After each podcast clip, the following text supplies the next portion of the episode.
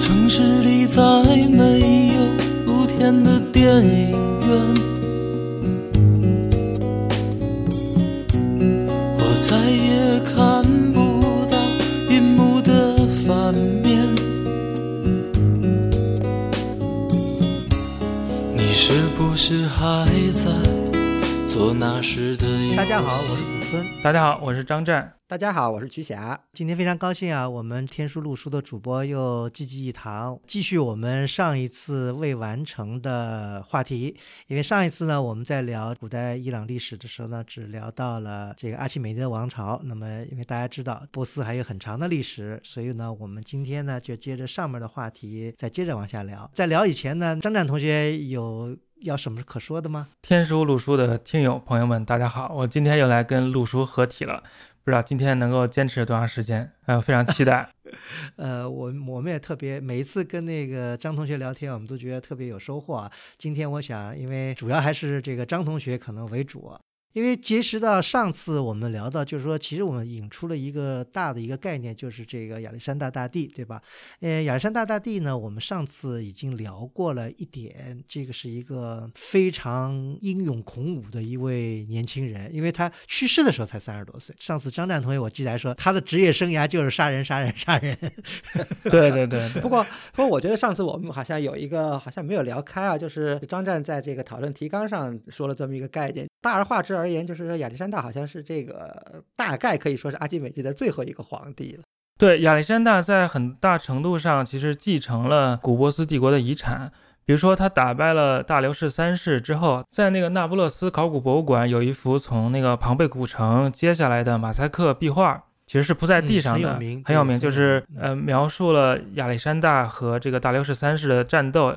大流士三世正在仓皇的逃跑，调转马头，然后亚历山大非常年轻英俊，睁着大眼睛，正在呃冲向波斯的军团。他们打了两仗了，第一次是在今天土耳其和叙利亚交界处，叫伊苏斯。年代很好记，因为伊苏斯有三个 S，三个 S 写在一起就是三三三，有意思。对，打完之后，呃，亚历山大就去了埃及，在埃及其实就转了一圈儿。虽然亚历山大在埃及停留的时间短，但是在这个亚历山大的这个思想上给他留下了很大的印记，因为他去了这尼罗河以西的一个绿洲，在这个绿洲里有一个神谕所，然后他就去这个神谕所去请求神谕。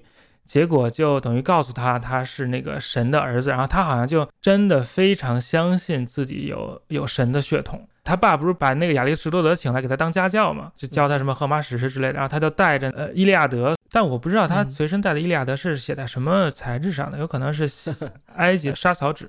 然后他就觉得自己是那个阿喀琉斯，然后就会像阿喀琉斯一样有着短暂而闪耀辉煌的一生。在埃及，他得到了这个神谕之后，就更加相信自己的神性，就一路继续向东打。然后他在出了埃及之后，他在埃及可能也就停留了一个月左右，冬天十二月一月的样子。然后就在今天伊拉克北部的高加米拉和大流士三世进行了第二次大会战，一举击溃了大流士的主力，大流士就向东逃窜。亚历山大就一直想追击活捉大流士，这样他如果活捉大流士的话，他就可以从大流士的手中名正言顺地得到古波斯帝国的皇位，正式成为古波斯帝国疆域的继承人。但是他没有做到，大流士在逃到东方之后被他手下给杀掉了。那他们那个有像中国那样的什么传国玉玺之类的吗？嗯没有什么传国玉玺，传说。这个亚历山大后来还到达了那个波斯波利斯，还一一把火把波斯波利斯给烧了。哎，但那有有一种说法，说是偶然的一个命令，怎么样？好像是很 accidental 的把波斯波利斯给烧了。我觉得这个烧不烧，这都是不确定的，这只不过是一种传说而已。我们现在没有其他的证据证明这个亚历山大在波斯波利斯干了什么。还有人说他还那个修缮了那个居鲁士的墓什么的，这个也没有其他外部的证据证明，只是一种说法而已。啊，就是没有史料证明了。刚才就讲到这个，您说那个亚历山大只在埃及待了一个月，完了以后就因为在埃及得到了这个觉得神谕以后，他就觉得自己更得到了一种加持了，等于。嗯嗯嗯。埃及之前在古波斯帝国第二代帝王冈比西斯的治下，等于把埃及纳入了版图之内。但是埃及在古波斯帝国的末期又独立出来了。但是就在亚历山大征服埃及之前，埃及又重新被纳入了古波斯帝国的版图。等于说，在亚历山大进入埃及的前不久，这个埃及经历了一次政权的转换，但是嗯埃及人可能不太愿意受制于古波斯人，所以他们是像欢迎解放者一样欢迎亚历山大进来埃及的。所以亚历山大其实没有被抵抗。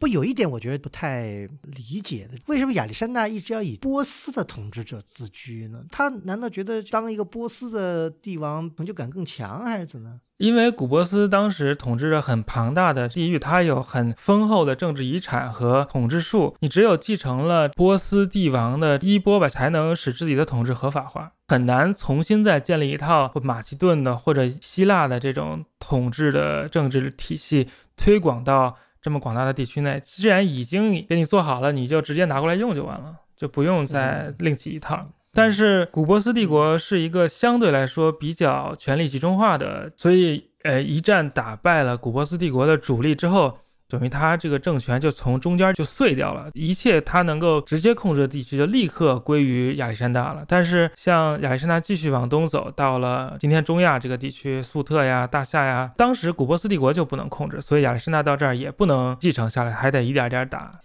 不过我们讲到亚历山大这个东西很有意思的是什么呢？因为我觉得亚历山大好像是历史上第一个政治人物，使得现在意义上的东西方有了一次大贯通的一个机会。呃，我说东西方可能就是指包括中国在内的东方，跟包括希腊在内的西方啊。这跟我们上次讲的这个上一集讲的东西方不太一样。上次讲东西方，西方是指希腊，东方是指波斯，对吧？我觉得就是这个东方的概念就非常可疑，因为也是嗯现代以来才有这个东方。不过亚历山大确实是造成了整个欧亚大陆内的大范围的文化交流，但这不是他的本意了。就好像蒙古帝国也造成了这个文化交流，但实际上这个代价是极为惨重的。呃，对，我想那个嗯肯定都是每一次历史的巨变，很多时候都是以这个数以万计甚至是百万计的这个生灵涂炭来对对对代价的。对对，而且不能以它促进交流合理化它之前的那些大屠杀。啊，对，这个当然，嗯这个就跟比方说这个成吉思汗杀那么多人，不能为他的来洗白一样的这个道理。有一个很有意思的现象，一个西方的白人男子杀了很多人，他就是一个大英雄；一个东方的男子杀了很多人，他就是野兽。这个大家，这我觉得这有这个就是历史话语权的问题，对吧？对这个对对，所以呃这种叙述大家都要警惕。其实亚历山大跟那个成吉思汗作为征服者这方面没什么区别，就是这个让我这个让我想到一个问题啊，就是说嗯在西方的所有的图像学里面，这就跟你刚才讲到那不勒斯的那个壁画一样，对吧？那亚历山大作为一个你跟刚才你讲的是一个非常这个正面的形象，英俊的一个男年轻的一个孔武有力的一个一个男性形象哈，这个好像我不知道真真实的亚历山大是不是这样的，反正年轻是真的，其他就不知道了。屈家屈家有没有什么考证吗？我觉得差不多吧，因为至少啊，从现在看来的看到的这个亚历山大的形象吧，因为当然基本上都是这个复制品了，但基本上这个风格是一样的，容貌也很相似。因为他的头像在他刚逝世不久，我我想可能有可能在他生前的时候就已经做了很多了，然后很多时候都反映出来的，倒并非是孔武有力，很多时候是表现出一种忧郁，甚至有些有些这个 vulnerable，一些纤弱的这种男性的气质。嗯，对。很、呃非常有意思，很好对玩。，亚历山大那个眼睛很有特色，它是很大，而且是向上看的，有那么一个特点。做艺术史的人就能够仅仅从图像上就能够看出来谁是亚历山大，就能够看脸就能认出来谁是。因为也许亚历山大太年轻了吧，所以他的这个 bust 他都是没有胡须的，对吧？不像以前一些雕刻这个士人，尤其是男子的时候都是这个大胡子，呃，而且他一头这个卷曲的头发，在艺术史上影响很深啊。前几代罗马皇帝，然后将军啊，重要的人物，无一例外都是按照亚历山大的模式来雕的，嗯所以一看就看的出是时代特征。好，我再讲一下亚历山大在东方的结尾。他在粟特地区，就是今天乌兹别克斯坦，左冲右突，也打了很多地儿。他沿途建了很多城市了，都叫什么亚历山大里亚。最东北的就是今天塔吉克斯坦境内的苦展。后来他又继续向东，进入了今天巴基斯坦印度河的流域，打赢了当地的那国王吧。当地的这个印度人，当当时还不叫印度，反正就是在印度河流域的这些人，会使用大象作为战斗的坐骑。亚历山大的马没见过大象，非常害怕。他们最后也是成功的打赢了印度的土王，然后还掠夺到了几头大象，然后带到西方去。所以这个大象就成为了这个亚历山大东征的一个非常强有力的象征。很多这个硬币上面好像更多的是纪念亚历山大的硬币，有一个亚历山大戴着一个象的头盔的形象，就表示他是东征从印度归来的亚历山大。这样打完了印度河之后，他们的士兵就不想再往东打了，就闹着要回家，所以亚历山大没有办法，就说那那行就回去吧。古代大军进攻的路线和回程的路线不能是同一条路，因为你来的路线就把沿途的粮食都吃光了，你回去是没有粮食吃的。所以他就选择了另外一条路，也是非常艰苦，也经历经了千辛万苦吧，回到了巴比伦。最后在巴比伦，因为多年的战伤，纵情享乐，喝酒就喝死了。哎，那你说亚历山大他那时候带着大军大概有多少人？不是特别多，都是骑兵，几万人。我看到一个资料，刚渡过达达尼尔海峡的时候是带了四万。哎呦，我问这个问题主要是想着他到底有多少人是留在了？这个也很难说确切的数字。对，有一种说法说他在这个中亚，就是这个大夏以后叫大夏这块地方，巴巴克特里亚，说留下了一万五千人。当然这只是一种说法，也有的说只有三千人，因为一万五千人相对来说很多。如果四万人渡过达达尼什么海峡的话，那留了一小半人下来，那他但是不管留了多少人，有一点是很清楚的，就是说他留下的人都是男人，所以这些男人在当地建立了殖民地，肯定是跟当地的女人结婚繁衍生子。对这一点特别重要。亚历山大，因为他是非常短暂的一生啊，因为到了巴比伦以后没多久，等于就死了，对吧？死了以后，接着这个帝国就瓦解了，而且他的几个将军就展开了一场继任者之战，大家就争夺吧，打。后来就是亚历山大整个他的这个疆土等于就分裂成了几块，对吧？那我们今天其实最主要要讨论，就是亚历山大的有一个手下一个塞琉古。亚历山大死的时候，传说中他有一个戒指。就那个戒指上头有个印章，就他签署什么东西都拿那个戒指给他，就相当于签名一样，在上面印一个那个印章。谁有这个戒指，谁就相当于有亚历山大的权利。嗯，有点有点像这个对对对对对，但是他戴手上的。嗯，然后就问，嗯嗯，这个戒指给谁？然后亚历山大回答是给最强的，to the strongest。但这是一个传说了。之后他的那些战友吧，就开始互相就是分割他的遗产。这里面故事挺多，因为张战你讲到大象的事儿嘛，因为你刚才说亚历山大等于带了几头大象等于战利品回来，这个塞琉古我觉得好像更厉害，他那时候后来不是又往那个印度去打嘛？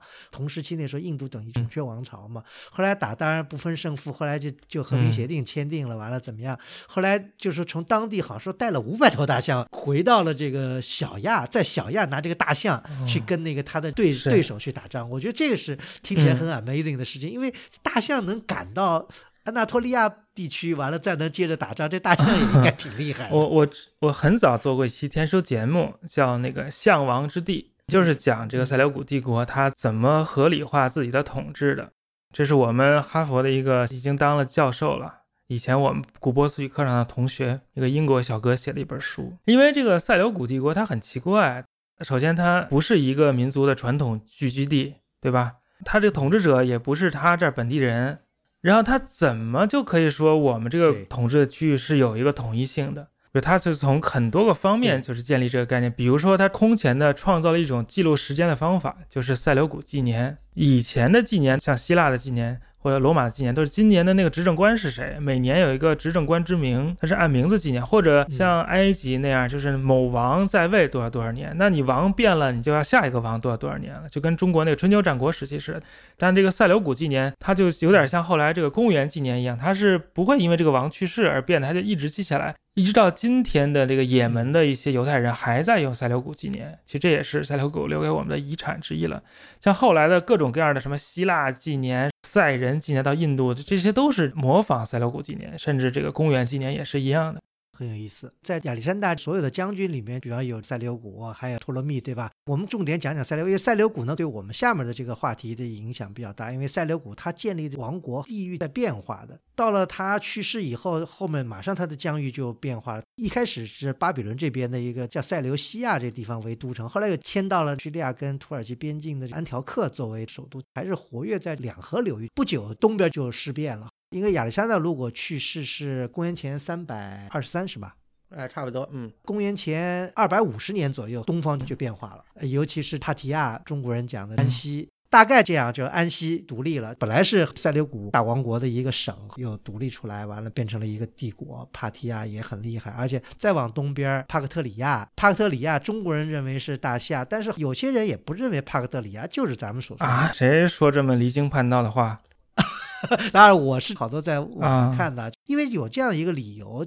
张骞出使西域，他见到什么什么人？但说时间上对不上，因为张骞出使西域的是公元前一百二十八年。但是呢，按照有些记载呢，公元前一百三十年的时候呢，帕克特里亚就已经被北方的肉之人或者是这个塞人攻破了，他们已经逃掉了，或者这个政权可能已经解体。所以有些人认为，可能张骞所碰到的那些他所称为大夏那些人，可能只是帕克特里亚的人这些人的余孽啊。那有可能，那有可能。但是这个地方是没错的。对我我说的只是他时间上，因为可能张骞没有碰上头，只碰上个尾。呃，我先说说那安息帝国。安息帝国英文叫 Arsakit，就因为他那个创始人叫阿阿尔萨克一世。对，Arsakit 就是说这个阿尔萨克一世的子子孙孙们。Arsasis 就翻译作安息，就古代有的时候用 n 翻译 r，所以就翻译作安息。然后他们是从伊朗的东方兴起的，比如今天的土库曼斯坦的首都叫阿什哈巴德 （Ashkabad）。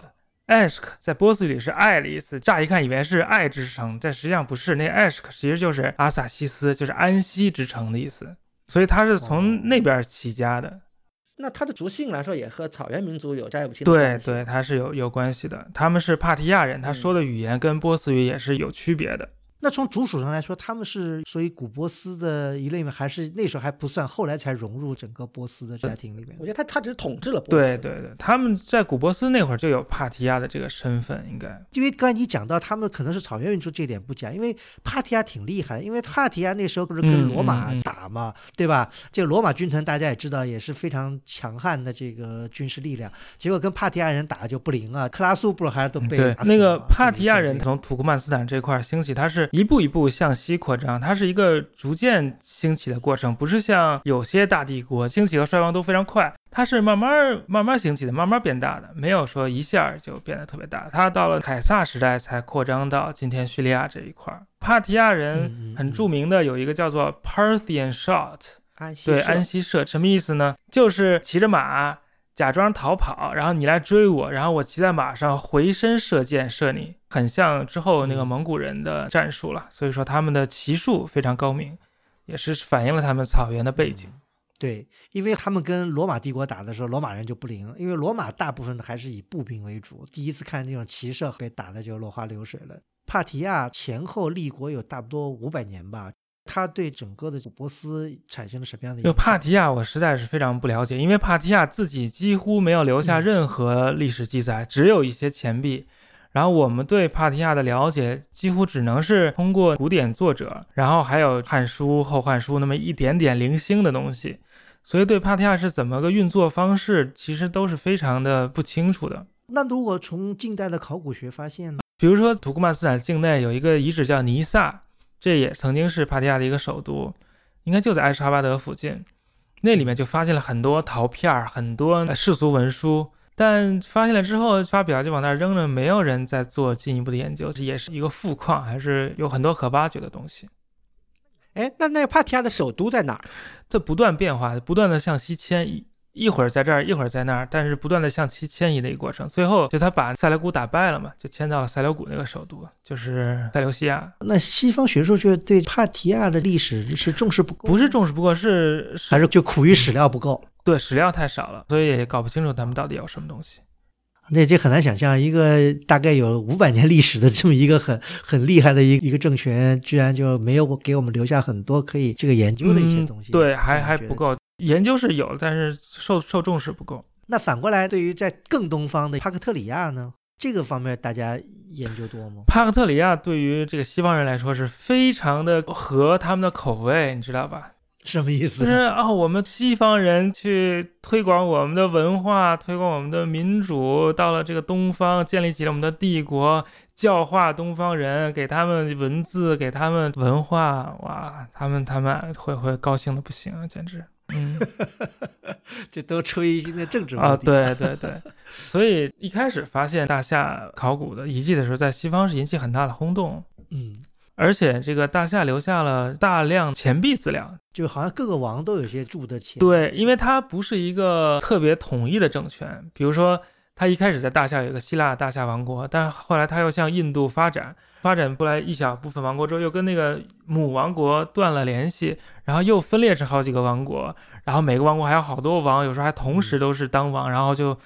每个王都要显示自己的权利，跟其他的王在政治话语权上进行竞争嘛，所以都是发行各种各样的钱币。因为考古资料还是相对比较缺乏嘛，除了那个六零年代的这个阿伊哈努姆有一些这个发现，嗯，呃，主要还是像刚才张战说的，也还是以这个钱币资料作为推定希腊大夏王国或者以后的印度希腊王国 （Indo Greek）。钱币资料说推出来三十几个国王，而且很多都是同时代的。我就不太明白他们看不同的钱币怎么去推断哪个钱在前，哪个钱在后啊？咱们现在走看钱，对吧？它的正面经常就是国王本人的一个侧面头像，然后有可能是希腊语的在正面，如果是双语的话，它有可能是后面有，我想是梵文吧，或者以后还有这什么屈卢文什么的。嗯嗯，这个印在背面对吧？所以就像张湛讲这个，我其实我也有点好奇，他是怎么推定它的前后顺序？这 chronology 他怎么？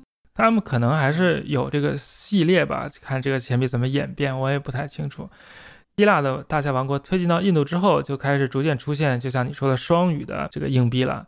呃，除了一面是希腊语之外，另外一面是去卢文，有的时候也是会是那个普罗米文。但西方出于它的不同的立场啊，对这个大夏也特别的研究兴趣。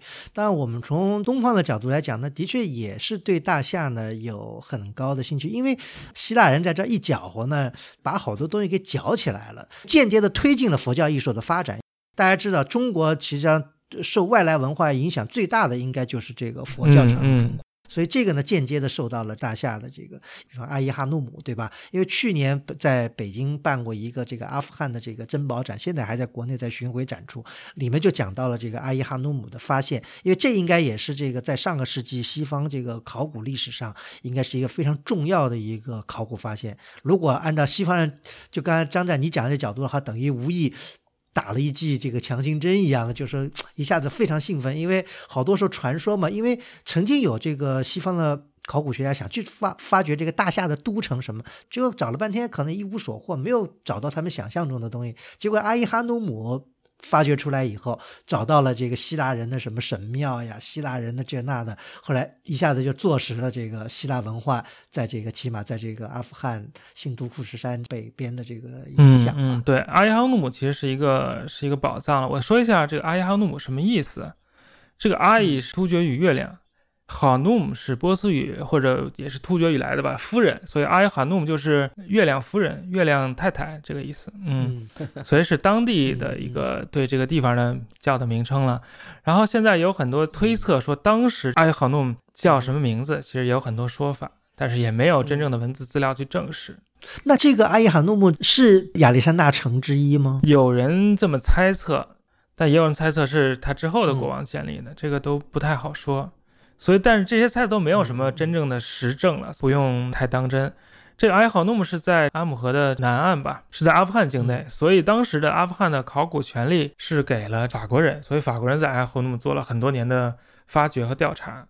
但是呢，其实阿伊哈努姆所在的地区不应该是被现代的国境线所限制的，它和阿姆河北岸的一些当时的遗迹其实是有联系的。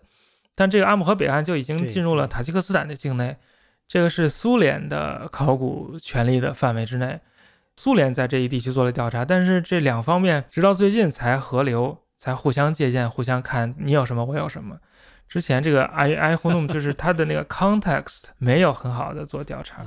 哎，这你讲的是非常遗憾的一件事情，因为这个现在的国境线是这个等于一直到上个世纪才才划定的，根本跟这个历史上的这个区域是完全不对。这个考古其实跟那个政治很有关系啊，就是哪个国家有什么考古权利，这都是国际政治的一个一个后果。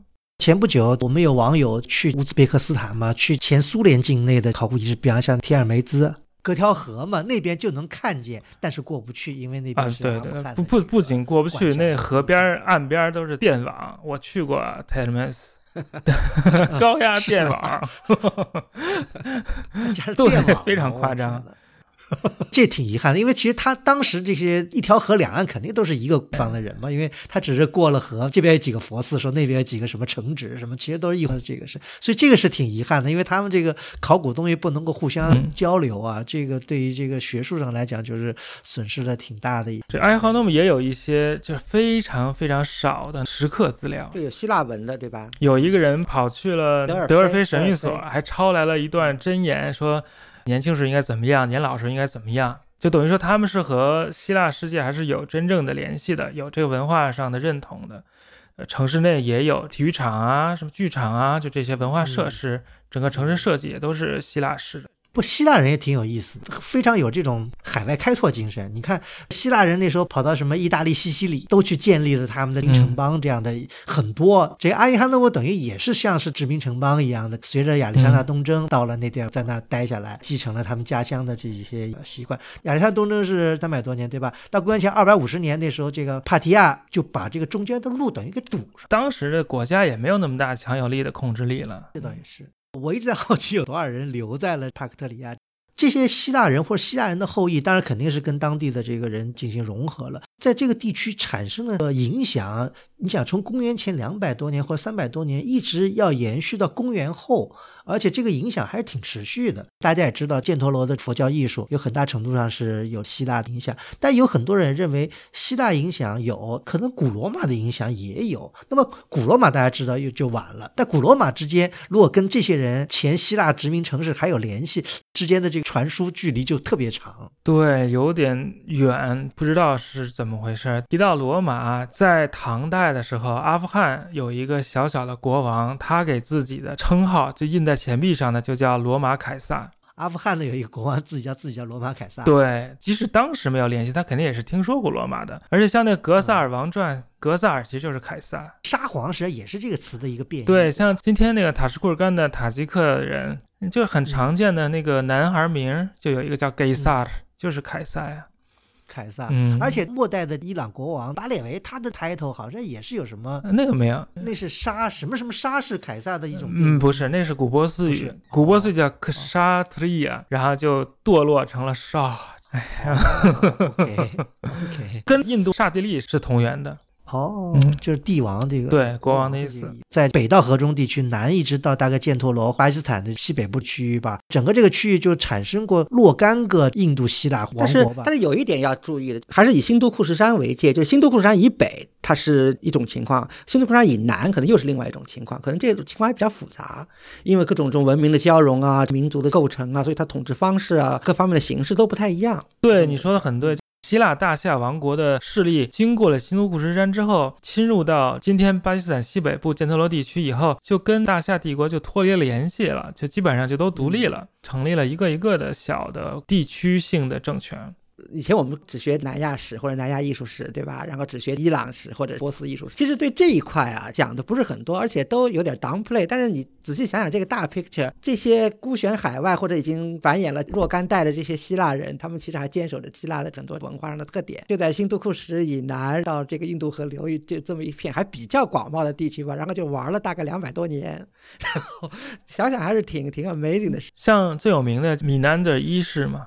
他留下了《弥兰陀王问经》，是巴利文里面的一部佛经，在汉译佛经里面叫做《那仙比丘经》，记录了米南德一世和那仙比丘之间的问答。印度希腊的国王就问问那仙比丘：“你们佛教怎么回事啊？”像柏拉图对话集里面苏格拉底那样启发式的问你到底咋回事。最近好像说也发现了这部经的犍陀罗语的原本，因为现在这部经是只保存在巴利语里面了，汉也有一部分。研究佛教的。人研究印度艺术的人对犍陀罗是一种看法，他们的脑海中是犍陀罗艺术。比如说，现在在北大也有一个犍陀罗艺术展。但是研究希腊化的人、研究伊朗世界、研究古典世界的人，他们脑海中的印度希腊王国全是什么硬币呀、国王的在位年呀？其实他们的对象是一帮人，你明白吧？他们都是研究在这个时代的这个地区的这帮人。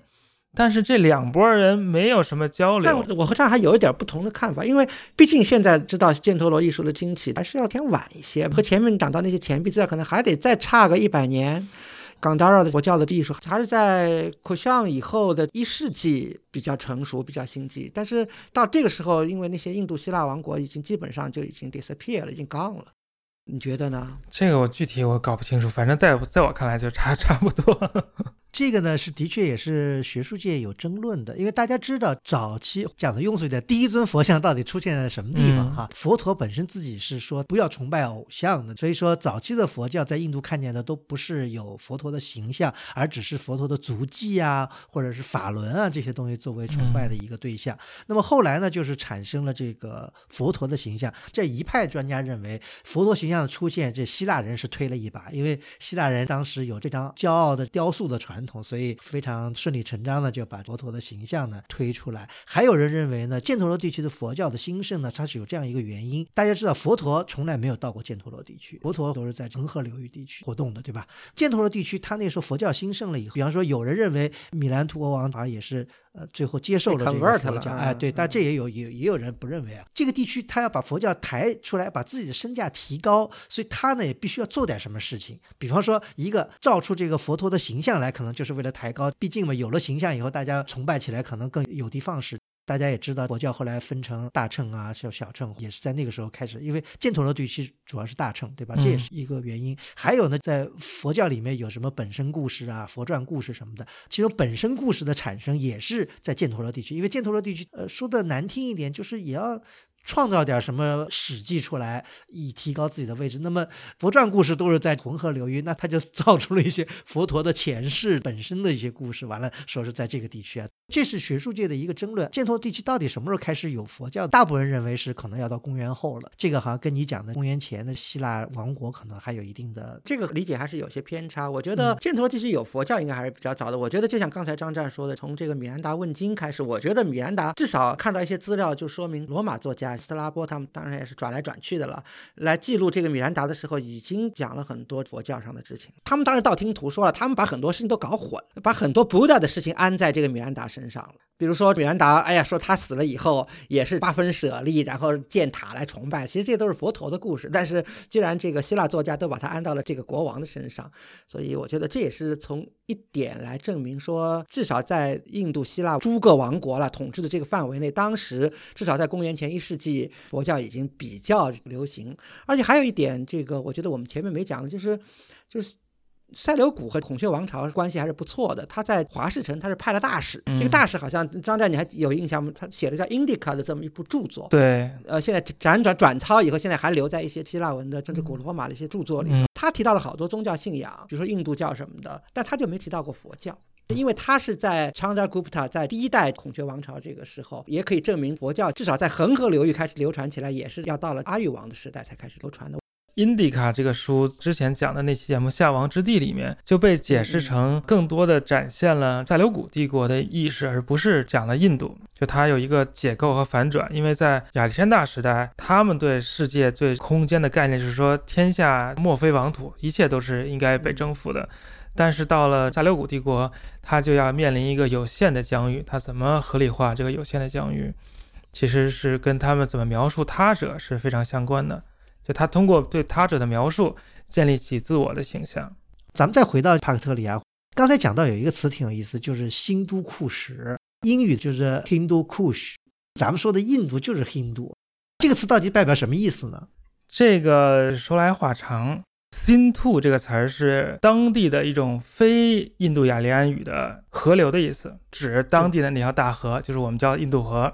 这条印度河呢，就叫新兔。比如今天信德地区那个 Sint，其实就是这个新兔这个词儿。信德也是新兔。对，信德不就没有雾了吗？就新兔那没有雾了，就信的就变成信德了。信德地区。哦，其实他们是一个意思，但从中文来说，完全是不搭嘎的东西了，等于就是。对，然后呢，印度雅利安人南下进入印度次大陆，也就从当地人口中学来了这个河的名字，就管它叫新兔。这个名字也传给了伊朗人。伊朗的语言和印度的语言是同属于印度伊朗语族，他们的关系是非常近的，相当于是表兄弟的关系。发音上是有对应关系的。印度语言的 s 在伊朗语就变成了 h，比如说印度的语言叫阿修罗阿苏拉，在伊朗这 s 变成 h 叫做阿呼拉，就是阿呼拉马兹达那个阿呼拉。新兔呢，伊朗语就变成了 Hindu，所以 Hindu 就是伊朗语的名字。其实这个 H 和 S 的对应是很多语言都有，比如说希腊语和拉丁语。六怎么说？分仪。六分仪是 sextant，sextant，然后六边形呢是 hexagon，半半球 hemisphere 是希腊语嗯 hemi，嗯。但是在拉丁语就叫嗯。semi，Hindu kush，kush 就应该是是贵，霜的意思。贵霜，嗯，，kushan 就是贵霜，就一看就知道啊，这是这两个词的一个连体，描写这个山。古村老师问了个问题，我也要问张张一个问题。今天我们聊了很大一部分的地理范围啊，可以用一个英文词叫 Seri India，中国和印度之间这个词儿是怎么来的呢？这个是斯坦因发明的啊，这是斯坦因发明的啊。塞尔不就是丝绸吗？就那个塞里斯那个词儿。希腊古代指中国就用塞里斯，用丝国来指丝国来指嗯中国，然后他就管新疆叫 Serindia。他管新疆叫 Seri，就是说中国和印度之间的这个这个意思。对对，但实际上嗯他是要跟那个斯文赫定竞争卖书，搞一个这个 slogan 出来。斯文赫定用丝绸之路，他就用 Serindia，看谁卖的好，其实这么回事儿对所以我一直很好奇这个 Seri India 这个词儿是怎么来的啊。是斯坦因发明用来卖书。但是至少有一点，斯坦因对阿富汗呀、古大夏地区啊、南边的犍陀罗地区，好像他还走了不少地方。斯坦因一直想去阿富汗，特别想去阿富汗，但是阿富汗一直不给他去，因为阿富汗比较敏感嘛。因为英国和俄国在那儿搞来搞去。对嗯对对，他一直得不到机会进入阿富汗，直到最后他都八十多岁了，二战末期，他终于得到了呃允许进入了阿富汗，到了喀布尔。他就死在那儿了，是吧？，对，然后他本来说第二天要去挖掘一下，结果忽然得了感冒去世了，八十几岁的时候就挂了啊。其实他就葬在喀布尔。我的老师的前任 Richard Fry 教授，当时是在喀布尔做美国情报工作。就 nineteen forties，是吧？对，Richard Fry 相当于亲手埋葬了斯坦因，啊，参加了他的葬礼。他在阿富汗见到了斯坦因，等于说我见过见过斯坦因的人。的确，这个地区其实我们也想去，也不敢去，因为这个阿富汗的确现在也不是特别啊不能去合不能去。你去过吗？没去过，最近有不要命的去了巴基斯坦，还转了一大圈儿。啊，巴基斯坦我们这这也有计划。你们是勇士，勇士。巴基斯坦可能还好点，因为据说对，没没什么大嗯大问题，没大问题，嗯但是反正听起来还是有点吓人。咱们讲到库香，对吧？贵霜，讲到贵霜，肯定就是引出来一个主意肉汁。这个就要请教了，是读肉汁呢，还是读月氏呢？这些都叫 pseudo historical pronunciation。一些人呢没有学问，假冒有学问，发明出一些音的读法，也没有什么根据。其实直接念月支就可以了，没有必要装这装那。有好多这种 pseudo historical pronunciation，比如说吐蕃，按照学术界看法应该念吐蕃，但也是五十年代搞出来的，对汉语和藏语都一知半解的人说啊，我们藏族人念 b，我们就念波好了，就念吐蕃，但也没有什么那这个。有没有跟 Tibet 有关系吗？英文 Tibet 跟吐蕃还挺像的。搞不清楚那 t 部分，t 和那土是哪儿来的，不知道。这月之人，我看到的是他们是最东边生活的一群说东伊朗语系的一个族属。按照中国的记载，月之人是生活在甘肃祁连山附近，受到匈奴的挤压，他们的国王也被被匈奴人杀了。这是标准说法。然后他们就往西逃，往西逃之后，张骞来了，说：“哎，你跟你们打。”他说：“哎呀，我们已经在这安家很久了，我们就不想再打了，我们就这样吧。”然后他们又继续兴起，向西向南进攻，渡过了阿姆河，结束了希腊大夏王国。他们其中的一部，然后就建立了贵霜，大概是这么一个过程。建立贵霜王朝之后，当地人是用大夏语的，或者叫巴克特利亚语。巴克特利亚语就没什么问题，是一种东伊朗语。跟于田语、粟特语，还有今天的普什图语都是比较像的。但这并不能证明月支人没有迁到这儿来之前，他们也是说这个语言的。巴克特利亚语就是当地人本身说的语言，月支人来到这儿，他就变成说这个语言的人了。他们之前说啥语言不知道。巴克特里亚人不是说这部分人还有希腊的影响，那他这个文字有没有这个希腊语的一些影响？啊，你说的非常好。大夏语是用希腊字母写的，跟其他的东伊朗语都不一样，是用草体的变形了的，已经完全看不出来是希腊字母的希腊字母写的。但你如果看加尼瑟加贵霜的一位大帝王的。钱币的话，他就是用希腊语的大写字母写的 B O D D O，其实就是布达佛加尼斯家就有一个碑铭，然后就说我建立了这个大夏国，然后我就开始推广这个雅利安的语言，他管自己的语言叫雅利安的语言。他去推广大夏语。对啊，贵霜都是说大夏语的呀。大夏语是东伊朗语系的一支，对对。但是呢，它的文字呢是用变形的希腊文来记录下来对对对是这对意思吗？对对对，OK 对。OK，比方这批希腊人到这儿来，其实也也说了当地的语言，但他文字记录呢是用他们希腊的这种文字把他当地的语言给对，希腊人是说希腊语的，在当地，然后但是他们把希腊的文字传给了当地人，不仅大夏人用希腊字母。安息好多钱币上也都是希腊字母，而且写的都是什么 “phil helin”，就是我们爱希腊。比如说哪哪王，然后那个王的称号是爱希腊，就跟那个啊、某个蛮族的王说什么爱中华一样，就那种感觉。去年的阿富汗展览嘛，除了讲到的阿伊哈努姆以外呢，还有一个出土了一批文物，就是贝克拉姆。这是一个很重要的一个地方，嗯因为据说米兰德一世说他就是出生在贝格拉姆的。这个我觉得很好奇啊，因为米兰达他原来是大夏的一个将军，越过新都库什打过来的，他出生在贝格拉姆，我觉得有点儿奇怪。贝格拉姆那是希腊的一个城，因为现在好像考古发掘指向只说贝格拉姆那时候是贵霜的一个都城。因为它时代比较长嘛，因为因为它这批窖藏时代还是相对晚一些。巴克特里亚的有一个厉害的一个王德米特里，德米特里一世呢，后来穿过了勋都库什山，打到了犍陀罗地区。德米特里一世死了以后呢，又分裂出很多别的不同的他儿子呀，或者他别的什么人，建立了一系列印度希腊王国。其中有一个我们中国史书上记载过基宾，大概在现在的克什米尔。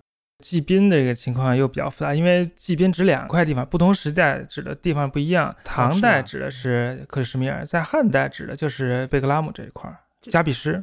哦，加比比什什，嗯就是喀布尔附近。在公元前一百五十年左右，贵霜之前有个塞种萨卡斯也在这儿搅了几十年。嗯这个萨卡斯呢，又和帕提亚呢好像关系比较密切。嗯，又有一个词叫做 Indo-Parthian，好像这是和萨卡有关系的一组政权，说他们又在一定程度上被希腊化过。刚才说到月支受到匈奴的挤压，形成多米诺骨牌效应，就向西迁。阿耶罕诺姆是公元前一百二十八年被放弃的，就是由于北方的游牧民族南迁，也可能受到其他民族的挤压。这个就是塞种人南迁，然后他们南迁到大夏之后，又继续进入了印度，也也建立了一些自己的王国，还有一些钱币啊、国王啊什么的。同时，也有一些帕提亚人，也是跟随着这些大批的人流，就涌入了这个地区，也进入了印度，也建立自己的小国家。塞种人不光向东南进入印度，也向西南进入了今天的伊朗，叫西斯坦。其实西斯坦就是萨卡斯坦塞种人的地区。塞种人到底是什么样的一种人？塞种人就是草原上生活的讲伊朗语的斯基泰人，但是这个斯基泰人就像匈奴人一样，他是一个标签。草原上非常广大的地区的人，反正你游牧民族讲伊朗语都管他叫塞种人，他们之间是有些区别的，还有各种部落啊什么的，这个我们也不太清楚，也不去管他。塞种人、帕提亚人、希腊人都越过了兴都库什山，在巴基斯坦西北部建立了各种各样小小的王国，然后互相竞争。帕提亚人建立的王国就叫帕提亚印度王国 （Indo-Parthian）。这个王国的人也会受到佛教的影响。来到中国的著名的高僧安世高，说是安息王子，他不是在伊朗本土的那个在伊朗安那个帕提亚对安息王国的安息，他们跟佛教有什么关系啊？他是这个进入印度的帕提亚印度王国的一个小王国的，小安息对人士对，要澄清一下，这一般人都搞不明白。对啊，以为这个安，以为对啊是从安息对啊来的，对，从伊朗来的。对啊以前这确实有这种说法，很多人就直接说从伊朗来的安世高。嗯嗯嗯，知道吧嗯那就很奇怪了，这伊朗从来没有信过佛教，至少那块儿没有。佛教最西边也就只到了是巴米扬那边。泰勒麦斯也有一点，整个河中地区就在提尔梅兹那儿，因为发现了一些佛教遗迹，再往北好像也没有听说嗯对，没有没有特别明确的。那你刚才讲到，就赛种人有一部分就跑到和田去了。这也是为什么管这个和田语叫和田赛语，但具体这情况不太清楚，因为没有记载，这都是猜测。但也有可能是这些赛种人到了印度之后又去的和田。呃南疆的和田的佛教，它就属于大乘体系；北边龟兹地区，它就是小乘佛教。嗯一看肯定来路还是不一样的。嗯这个到底来龙去脉怎么样，现在也搞不太清。这些地方的人不像中国人一天到晚爱写这写，这文字的东西比较少。龟兹啊，这些地方人是不是古代他都讲的是一种东伊朗语？不是，这个要说到一个学界著名的大公案，就是嗯吐火罗语。吐火罗这个词儿是指吐火罗斯坦 （Tokaristan），指的就是大夏。大夏其实就是 Tokar 的译音，有人是这么说。所以吐火罗斯坦指的就是大夏地区。西方探险家二十世纪初在新疆进行探险，发现四种之前未知的语言文字。第一种是于田语，第二种是粟特语。在新疆发现粟特语，在吐鲁番好多苏特语的东西，上万件，特别特别多。哦但是苏特语之前也见过一点了，九星回鹘可汗碑啊，中亚钱币上。第三种叫未知语言，在龟兹和烟岐附近发现的。那第四种是那假的东西，那个我们不去管它了。研究第三种语言的人发现了一条回鹘语的题记，就是说我们这个回鹘的佛经是从一个叫做 Tokar 的语言翻译过来的。他们又在第三种未知语言里发现了跟这个回鹘语佛经一样的佛经，他就觉得啊，他说的这个 Tokar 这个佛经就指的是这种第三种语言，所以就把这个第三种语言命名为吐火罗语，但实际上跟吐火罗斯坦一点关系都没有。这是一个错误的命名，现在看来，但是这个错误的命名就将错就错，就留下来了，没有那么多争议的命名，应该是龟兹语和烟岐语。今天的吐火罗语 A 就是烟岐语，吐火罗语 B 就是龟兹语。普瓦罗语呢是印欧语系的一种语言。西方学者到了印度之后，就发现印度的梵文跟希腊语、拉丁语有很多结构性的相似处，语法上、语音上、形态上都很像。他们就做了比较，发现从欧洲到印度，很多语言都有不可辩驳的相似性，一定是来自于他们共同的祖先，就把这个共同的祖先叫做原始印欧语。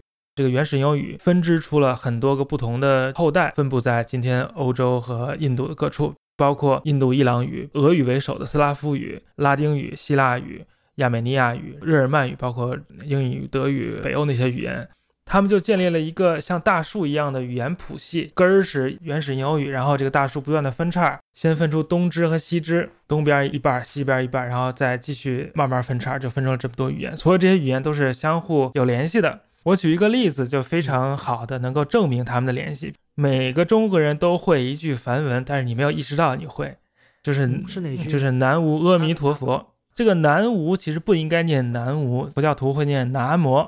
namas 和 namo 实际上是一个词，这个词的原型就是 namas，是礼拜、礼敬的意思。这个词的对应的词在今天的波斯语里面是 namos，中国穆斯林口中的奶玛字，穆斯林礼拜的意思，跟印度语当中的意思是一样的。阿弥陀佛的汉语翻译作什么？叫无量寿佛或者无量光佛。阿弥陀这三个音就表示无量，至于是无量寿还是无量光，它是后面一个词。阿弥陀的梵文是 amita，amita 这个 a 就是否定前缀，无量的无，atypical、asexual、impossible，就这个否定前缀完全是同源的。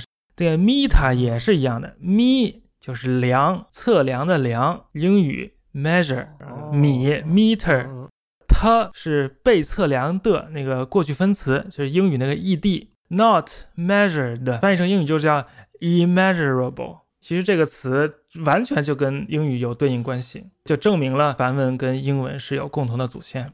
这个就叫印欧语系。基本这个印欧语系把亚欧大陆整个都对都囊括了。二十世纪之前，印欧语系谱系的建立都已经比较完备了，分成东支、西支，对吧？但是呢，二十世纪发现了两个新的印欧语，就是从来没见过的，让这个图像变得没有那么清晰了。一个是来自土耳其的赫梯语 （Hittite），一个是来自新疆的吐火罗语。这是为什么呢？按照谱系的分类，来自新疆的吐火罗语的语音特征应该被划作西支，地处最东方，但是它。体现出了一些西值的特征，就让之前分类假说就崩溃了，嗯，不能自圆其说了。对对，而且这个吐火罗语还和赫梯语展现出了一些共同之处。这赫梯语是公元前大概一千两百年左右在土耳其说的一种语言了，使用楔形文字，所以现在印欧语的模型已经不是大树分叉这模型了，变成剥洋葱模型。以前原始印欧语是一整个洋葱。它最外面一层先剥落了一部分，就是吐火罗语，一部分就是赫梯语，也就解释了为什么它们有点共通之处。然后继续再一层一层剥落，剥落一片儿，然后去了西边，再剥落一片儿去了东边，这样不是树枝这样枝干型的，变成剥洋葱一半一半的这样从外到里这样的一种形式。吐火罗语的发现非常重要。那这些语言现在基本上都试读出来了，这个也有很大问题，因为呢。在学术界，你如果掌握这些资料，你就掌握发表权，你就有很多权利，很多什么职称啊、什么奖金啊，就全来了。所以呢，有 话语权。对，所以这些掌握这些话语权的人是是很不愿意把自己这个发表权拱手让给别人的。所以他们就会很小心的把发表和试读的权利牢牢的限制在自己和自己的学生们手里。这语言现在都摊在那，谁都可以读，谁都可以来。对啊，就是解释权。对，他在图书馆里手稿在图书馆里啊，你去不给你看啊。他发表都是说，哎，我告诉你，我那天在图书馆见了这个手稿，上面写着这个这个这个，但你没法去证实啊。国内有些学术机构是这样的，就哎呀，国外也是一样的。国外是一样的，哎呀，我这苏苏联原来也是这样。对，但是现在情况有些改变。现在维也纳大学的一位女学者，以及她培养的一批以印欧比较语言学为切入口研究吐火罗语的博士生，他们都毕业了，已经成为了基欧大学里面的教授。他们创办了一个叫做 Comprehensive Edition of Tocharian Manuscripts 这么一个数据库网站。他们就要把资源共享，试图把所有陀螺与手稿都上网，都转写好，把一切的参考文献都放上去，反正能做的都做好，让大家一起来研究，功德无量。学术成果属于个人，但我觉得学术整个应该是属于全人类的一个财富，而不是属于某个个人可以垄断。是是是，一些资源。但但是有有时候这个 有些诱惑太大了。明 白明白。时间不早了，那么我们要么今天就先聊到这儿，完了，因为我们还留了很多话题要在下一集里面。对，我们慢慢慢讲，慢慢讲。没想到今天讲讲这么 多，对对。提醒大家一下，今天其实有很多看不见的伏笔，先给大家提一提。比如说，埃及一开始属于古波斯帝国，后来又独立了，后来又回到古古波斯帝国了，后来亚历山大又来征服埃及了，类似这种事情。亚历山大和古波斯帝国进行了两次大战，击垮了他的中心。这种事情都会在不远的将来重演，敬请大家收听我们跟张同学的下一次。好好，嗯，那这样大家再见。行，好，谢谢张湛，谢谢谢谢张湛，谢谢张湛同学，我们希望在不久将来后会有期。好。